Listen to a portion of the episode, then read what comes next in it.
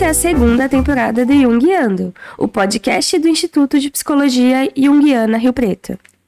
E nessa segunda temporada, nós vamos falar sobre as complexidades da vida humana, os relacionamentos, a família, os filhos. E para isso, vamos continuar a falar de psicologia, literatura, cinema e tudo mais o que vier à nossa cabeça. Eu sou a Daniele Fumagalli. Eu sou a Patrícia Lopes. E eu sou a Maiara Suguaia. Bem-vindos à segunda temporada do Jungiando. Olá! Vamos conversar hoje sobre um aspecto da vida em que todos nós nos encaixamos: ser filho ou filha. Todos viemos de um pai e de uma mãe, independente das circunstâncias que se sucederam. No episódio de hoje, vamos conversar sobre a importância dos pais na vida das filhas. Esse assunto vai dar muito pano para manga.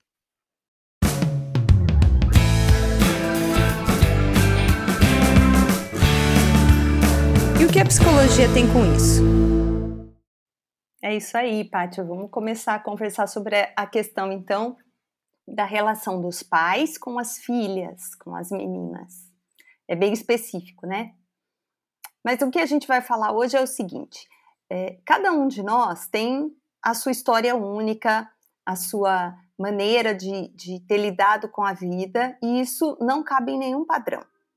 Mas existem fatores que influenciam a psicologia humana, e esses fatores são os arquétipos.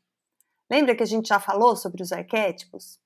Eles são os padrões universais de percepção e de compreensão. Se você não lembra direito ou ainda tem dúvidas sobre isso, a gente tem um episódio falando só sobre os arquétipos. Bom, todos nós tivemos um pai e uma mãe, isso porque é uma necessidade biológica, independente das condições que se seguem, né? A gente precisou de uma célula feminina uma célula masculina para desenvolver o nosso corpo. Então, eles estão inevitavelmente presentes em nós, nas nossas células, no nosso DNA. Mas o que mais? Eles não estão presentes apenas biologicamente, eles estão presentes arquetipicamente na nossa vida. O que, que isso quer dizer? Que a gente não precisa explicar para ninguém, não importa a nacionalidade, o lastro cultural, uh, o que, que é um pai ou o que, que é uma mãe. Todo ser humano uh, tem uma compreensão geral sobre o que são essas figuras, mesmo que ele, em particular, nunca tenha experimentado uma vivência com eles, ele possa, pode nunca ter tido contato com seus próprios pais. Essas figuras nem sempre assumem a responsabilidade pelo nosso cuidado na infância. Né? Às vezes a gente não é criado pelos nossos pais ou por outras figuras, pode ser por uma adoção, pelos avós, por outras figuras que estiveram presentes na vida. Ainda assim, na ausência ou na presença, fisicamente, essas pessoas acabam nos influenciando psiquicamente. E aí cada uma vai ter um colorido, né? E por isso, né, como a Dani falou, que a gente fala que realmente nenhuma história cabe num padrão, né? A vida de uhum. cada um é, é muito individual. Então, por exemplo, a gente pode ter o pai presente ou ausente em nossa história, ou mesmo a mãe. O que podemos perceber é que, independente de estarem presentes ou não na vida dos filhos, pai e mãe têm uma influência importante na vida deles. A relação que se estabelece entre pais e filhos, mães e filhos, sendo boa ou ruim, pode deixar marcas, também boas ou ruins, independentemente. Mas então, peraí, Mayara, você está falando que uma relação boa entre um pai e um filho, ou pai e uma filha, também pode deixar uma marca ruim? Como assim, né? Parece tão contraditório. Exatamente, Mayara. Nem sempre uma relação em que os envolvidos sentem como boa vai deixar boas consequências. Vamos pensar no exemplo. Um pai tem uma relação confidente com a sua filha desde pequena. Ela sente que a mãe não entende o pai como ela entende. Eles estabelecem então uma proximidade e acabam excluindo a mãe nessa relação. Talvez a mãe esteja mais ligada a um outro filho, ou não seja muito efetiva, seja mais da praticidade, mais prática. Essa relação entre pai e filho vai ser vista pelos dois envolvidos como uma relação boa, de muito afeto, de cumplicidade. Um se preocupa e cuida do outro. Mas essa relação, por exemplo, que a gente trouxe aqui, pode ter consequências negativas para a filha. E aí, mas como é que isso pode acontecer? Né? Como que pode ser negativo? Nessa relação, então, do exemplo que a gente estava falando, né, que a Paty falou, é, o grande objetivo dessa relação é a admiração mútua. Como assim? O pai espera a admiração da filha e a filha espera a admiração do pai, porque eles são próximos e um reforça o outro. De alguma forma, acabou ficando implícito que ela não deveria admirar ninguém mais do que o seu próprio pai. A relação com o pai idealizado obscureceu totalmente a relação dela com a mãe. Dessa forma, os homens se tornaram muito importantes para ela. Ela aprendeu que pode flertar com eles para conseguir atenção e a relação acaba ficando mais fácil. Em contrapartida, ela deve se adaptar às expectativas desses homens. Ela precisa ser flexível, atender às expectativas do homem para garantir a atenção dele. Perto de um homem, ela volta a se tornar como que uma menina que se adapta. Ela passa a ter medo de tomar suas próprias decisões. Isso na vida adulta, né? Se a sua mãe não foi uma figura é, e acaba não continuando ser uma figura muito relevante, não tem muitas lembranças significativas da relação dela com a mãe, é, e a sua infância sempre sentiu que os homens eram muito mais interessantes. Os homens instigam, orientam, controlam, e ela usa esse charme dela para obter muitas coisas com esses homens. Quando adulta, ela tem poucas ou não muito próximas amigas que dizem que ela é uma mulher antiquada, e até mesmo a mãe pode dizer que ela se tornou uma mulher antiquada. Por quê? Porque ela se adapta à necessidade dos homens e revela pouco sobre ela mesma. Esse tipo de filha transmite uma forte energia erótica e usa essa energia, prometendo uma disponibilidade intensa. Ela pode ser muito inteligente, mas ela subestima o seu talento, ou então esconde esse talento para não inibir o homem com quem ela se relaciona. Então, a gente está usando aqui uma situação fictícia, né, de como seria essa filha quando ela se torna adulta. É, né, Dani? Interessante essa, essa análise, né? E como uhum. ela recebeu muita atenção desse pai, ela parece até ter uma autoestima aparentemente boa, né? Uma pessoa que a gente vai ver aí, conviver, e achar que ela tem uma autoestima é, elevada, que ela sabe o que ela quer, que ela tem uma decisão dela. Mas como a mãe foi ignorada, essa filha não vivenciou a solidariedade nem o conflito com essa mãe. É, ficou um buraco nessa relação, né? Então isso a distancia dela mesma, pois ficou distante das outras mulheres, considerando os homens mais interessantes. Então, essa autoestima que a gente considera que parece ser boa, na verdade, depende da admiração que recebe dos homens. Então, quando o homem garante isso a ela, ela fica à mercê dele, totalmente dependente. Né? E quando perde essa pessoa, esse homem de referência, ela perde também a sua autoestima. E é uma relação de dependência até um tanto triste, né? Uhum. Porque ela uhum. fica perdida nela mesma, ou melhor, né? Ela nem ela sabe quem é ela mesma, muitas vezes. Exatamente. Ela fica à mercê dos homens, que são vistos como direcionadores e que tomam a decisão de tudo, mas que pode levar ela para longe das suas próprias necessidades femininas de desenvolvimento. Então acaba que ela nem tem muito, né, essa oportunidade de refletir sobre, né, o que ela quer, sobre a sombra, sobre o, os desejos, tudo que a gente já trouxe aqui um pouquinho, né? Além disso, também ela nunca aprende a decidir por si própria, já que tem esse homem aí na à frente das coisas. A partir das próprias necessidades, interesses dela, ela nem muitas vezes vai saber quais são essas necessidades e interesses. Então, por volta da metade lá da vida, ela passa a se sentir vazia, não sabe mais quais são seus desejos, suas necessidades, o que é dela, o que é do outro, sente-se manipulada, sem recursos e sem meios para se opor a isso, até porque ela, o histórico todo dela está imerso nisso, né? Ela pode desenvolver um medo da vida e de tomar decisões relativamente insignificantes. Que complicado, né? Você vê que pode ser uma mulher inteligente, capaz, cheia de recursos e é, tudo isso fica embotado por conta dessas relações que foram se desenvolvendo. Né? Sim. esse medo da vida, essa ansiedade, acaba sendo consequência do fato de que ela nunca aprendeu a tomar decisões e nem a se responsabilizar por elas, e nem pelas consequências erradas das decisões que ela tomou. Então, é, ela está muito distante da sua própria essência, ela sente como se ela não fosse ela mesma.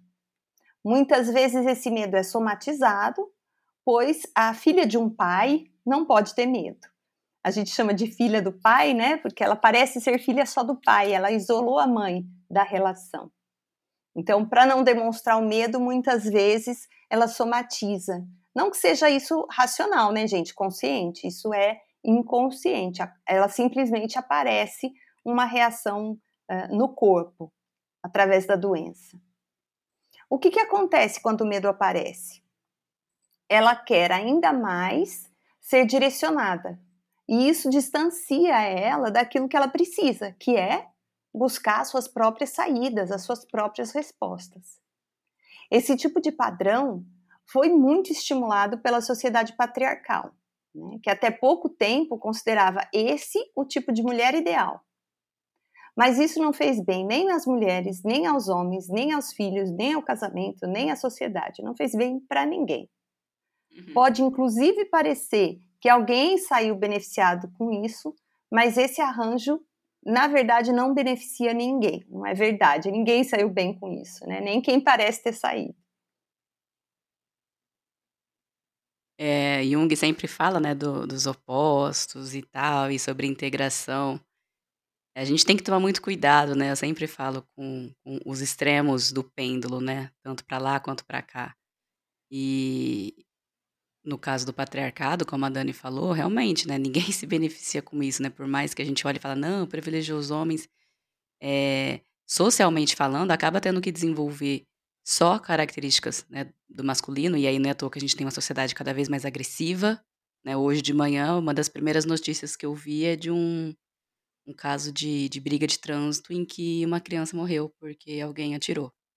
Uhum. É, uma briga de trânsito e né? Uma pessoa atirou e, e a criança que estava atrás acabou falecendo. Então, assim, que sociedade é essa que a gente está voltando à barbárie, né? De, de uhum. agressividade a qualquer custo e do fazer a sua vontade impor.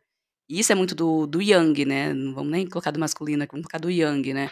É o Yang num, num jeito bem extremo. E aí, numa sociedade que falta o Yin, né, o acolhimento, a empatia, todo mundo vai sair perdendo, inclusive homens, inclusive mulheres, enfim, todo mundo, né? Uhum. Isso a gente vê muito na Barbie, né? Quem assistiu, eles encontram esse equilíbrio no. Dando spoiler do fim do filme, encontrando esse equilíbrio. Então, tem muito disso, né? Da questão do patriarcado. É, não faz bem nem para ninguém, verdade. O, quem fica bem dodói das ideias, né? Quando ele vem para o mundo real e acha que, ah, vai ser melhor assim, né? Aqui ele entende que ele tem mais poder que a Barbie. Enfim, e não deu certo, né, lá. Não. Isso tudo que a gente está falando, né, o exemplo que a, que a Dani e a Paty é, falaram aqui, gente, é um exemplo fictício, tá? De uma relação entre pai e filha. É, exemplo fictício, porque a gente sabe, né? A gente está criando aqui um exemplo, mas a gente sabe que é muito, muito comum, né? A gente com certeza conhece pessoas que, que sim, estão numa situação parecida com isso, enfim. É, mas que esse exemplo, né, ele pode ser identificado uh, com nuances, com variações em muitas famílias, né, como eu falei. Então, é um exemplo fictício, mas que a gente sabe que, que acontece muito, né, em resumo. E aí, gente, essa relação entre a filha e o pai, e também entre o filho, né, e seu pai, é o que a gente chama de complexo paterno. E adivinha? Todos nós temos. Não adianta, é arquetípico. Mas cada complexo paterno tem suas características, que pode ser positiva, negativa, neutra, enfim, ter uma grande carga afetiva ou não, depende de cada história. Hoje, então, nós falamos sobre o complexo paterno positivo na filha. Positivo, entendam aqui que não tem, não é positivo no sentido de ah, deu tudo certo, foi legal, é, olha como fez bem, né? Porque, é porque no exemplo que a Paty e a Dani falaram aqui, a gente viu que teve consequências que não foram legais, né? Não foram saudáveis. Vamos usar a palavra saudável aí para essa filha. Mas quando a gente fala de um complexo paterno positivo, é porque a relação né, se deu aí de uma forma mais positiva com esse pai aqui, né? No caso do exemplo, ela se, se ligou muito mais ao pai, ignorando aí a, fi, a mãe, né? Mas veja, então, gente, que nem sempre o complexo paterno positivo se manifesta dessa forma positiva na filha, né? Ele pode aparecer, por exemplo, como uma certa rigidez, um apego às normas e valores culturais, a regras, é, intelectuais, né? Então a gente pode caracterizar, né, esse complexo paterno positivo aí. Claro, gente, o nosso propósito aqui não é exemplificar todas as possibilidades, né, destrinchar tudo, porque seria impossível, né? Até porque, como a gente comentou lá no início, cada história é única, né? Cada um vai dar um colorido. Mas a partir de alguns exemplos, a gente pode ir ilustrando, né, como que o complexo pode se manifestar em nós. No próximo episódio, então, a gente vai comentar sobre o complexo paterno negativo na filha. Então, hoje a gente falou do positivo. No próximo episódio, vamos falar do negativo. E aqui, senhoras e senhores, estamos entrando numa parte muito importante da psicologia, da psicologia analítica, né, da psicologia junguiana, que são os complexos, né, complexo paterno, complexo materno. Então, se segurem aí nas cadeiras porque vem muita coisa boa por aí. e como é complexo, né? Essa situação. Literalmente. Aí a gente vai olhar e vai falar: Meu Deus, não tem saída se é positivo dá ruim, se é negativo dá ruim, não vai ter jeito. É, não é bem assim, né? É a complexidade humana, todo mundo tem as suas questões. Alguns vão lidar de um jeito tranquilo, outros vão lidar de um jeito é, mais difícil. O importante é a gente ir entendendo, né, como que cada coisa vai se organizando dentro da gente. Porque isso, claro, vai afetar as nossas relações. E é isso que faz o efeito no momento atual, né, no presente. Por isso que eventualmente a gente precisa na terapia voltar lá na história, no passado. Tem algumas coisas que têm raízes muito profundas. Né? A gente vai tratar uma pessoa que está com uma questão como essa do exemplo de hoje, a gente vai precisar falar sobre a relação dela com o pai quando era criança, para ir entendendo outras possibilidades de lidar com o mundo, até para recuperar as suas próprias características que ficaram perdidas no meio dessa relação. Né? Mas, como o nome diz, é complexo, né?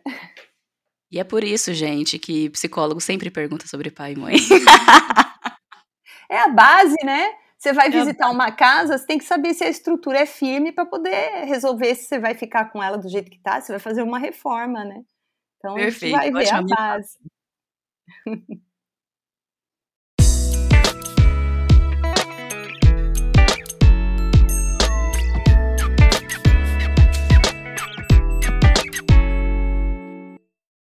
Bom, e nas nossas dicas hoje, eu vou colocar então o livro que foi referência para a conversa de hoje. É um livro bacana que se chama Filhas de Pai, Filhos de Mãe, da Verena Cast. É um livro técnico, mas muito rico, com vários exemplos. A Verena Cast tem uma linguagem muito é, acessível, clara. É um livro bem interessante. Fica como dica para hoje.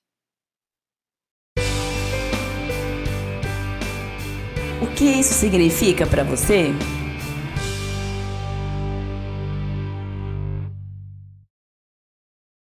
E hoje a nossa dica do o que significa para você é um filme, é o filme Pais e Filhas de 2016, com o ator Russell Crowe e Amanda Seinfeld.